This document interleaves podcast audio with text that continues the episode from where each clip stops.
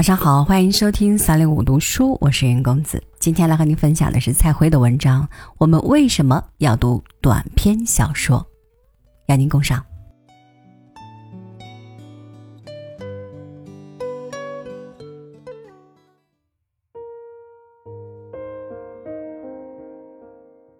一百多年前，美国作家爱伦坡最早发问：什么才算短篇小说？此问题似乎超简单，可越思考便越觉得难以回答。如果短篇小说不过是长篇小说的缩减版，那么它最多只能算是二流艺术。我们还有必要读它吗？短篇小说体力短小，很难展开一个完整的故事。与长篇小说比，短篇小说中的人物总是干瘪、单薄、潦草的，更接近类型人物而非典型人物。按长篇小说的评价标准，我们很难找到短篇小说独自的价值。然而，我们无法背叛自己的阅读感受。短篇小说是有魅力的，它给心灵带来的震撼绝不比长篇弱。理解短篇小说，关键要改变评判标准。人是用故事思维来认识世界的，常常不自觉地陷在其中，以为所经历的一切皆为真实。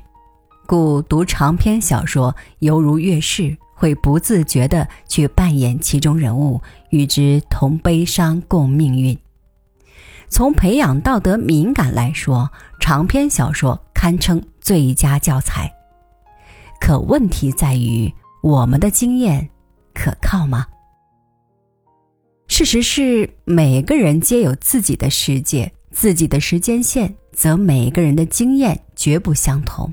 然而，面对差异，故事思维的本质是大而化之，只取相同处，忽略不同处。否则，在纷繁的现象界面前，人类将丧失掌控能力。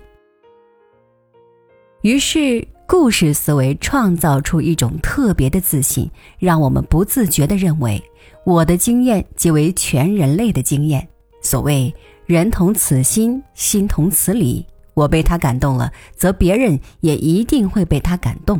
谁不感动，我们便认为他要么是无知识，要么是不诚实。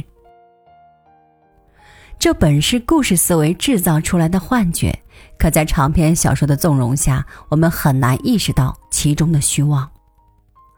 作为人，我们都习惯了个人时间被大场面、大格局、大历史所绑架；我们都习惯了被长篇小说、重大新闻等安置在同一剧场中，仿佛正在见证着同一关键时刻。短篇小说的价值，恰恰在于戳破了这个幻觉。短篇小说讲不成一个完整的故事，也建造不出一个故事化的全貌，所以它只能表达一种个人感受，一个视角。从短篇小说的眼睛看去，看到的只有纷繁的碎片，它们只能传达出亚世界的信息。所以，短篇小说中的主人公大多是孤独者，他们很少融入社会，很少为他人垂范，也不承担意义、价值等。如果说写长篇小说时，作家会时时想到读者，刻意或不刻意的去迎合他们，短篇小说则绝不承担此项义务。而长篇小说耽于教化、装深刻、发感慨时，短篇小说却像鱼刺卡在读者们的喉中，让他们意识到这看似完美的世界其实并不完美。《狂人日记》。潇潇倾城之恋，断魂枪，春风沉醉的晚上，哪一篇不再展示着亚世界？哪一篇不曾深深的刺痛着读者的心灵？痛过之后，我们才会明白，故事之外还有更广阔的世界。人的生命智慧不应受限。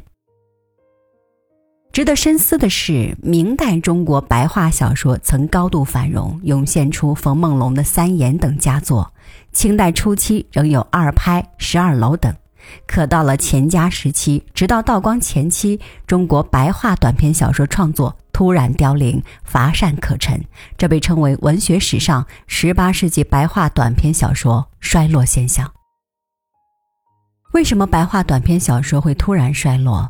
其中原因各方仍在争议中，但不能忽视的是，此阶段正是钱家学派走向繁荣的时期。钱家学派强调朴学，通过细密考据，士大夫们越来越相信世界是确定的，则专门提出疑问的短篇小说自然不受欢迎。且到十七世纪末，中国白话短篇小说结构逐渐定型，功能日趋明确，劝善成了写作的唯一目的。在此遮蔽下，短篇小说与长篇小说已无区别。随着自信的丧失，中国白话短篇小说踏上衰败之路。直到清末民初，在西方短篇小说的冲击下，中国白话短篇小说才重新焕发生机。历史经验表明，短篇小说具有不可替代的价值。正因他不断追问、嘲讽、决绝、怒吼，我们才能不被经验世界所沉迷，不被纷繁的表象所愚弄。孤独也是一种营养，碎片也是一种完整。这就是短篇小说，每个人都应读一读。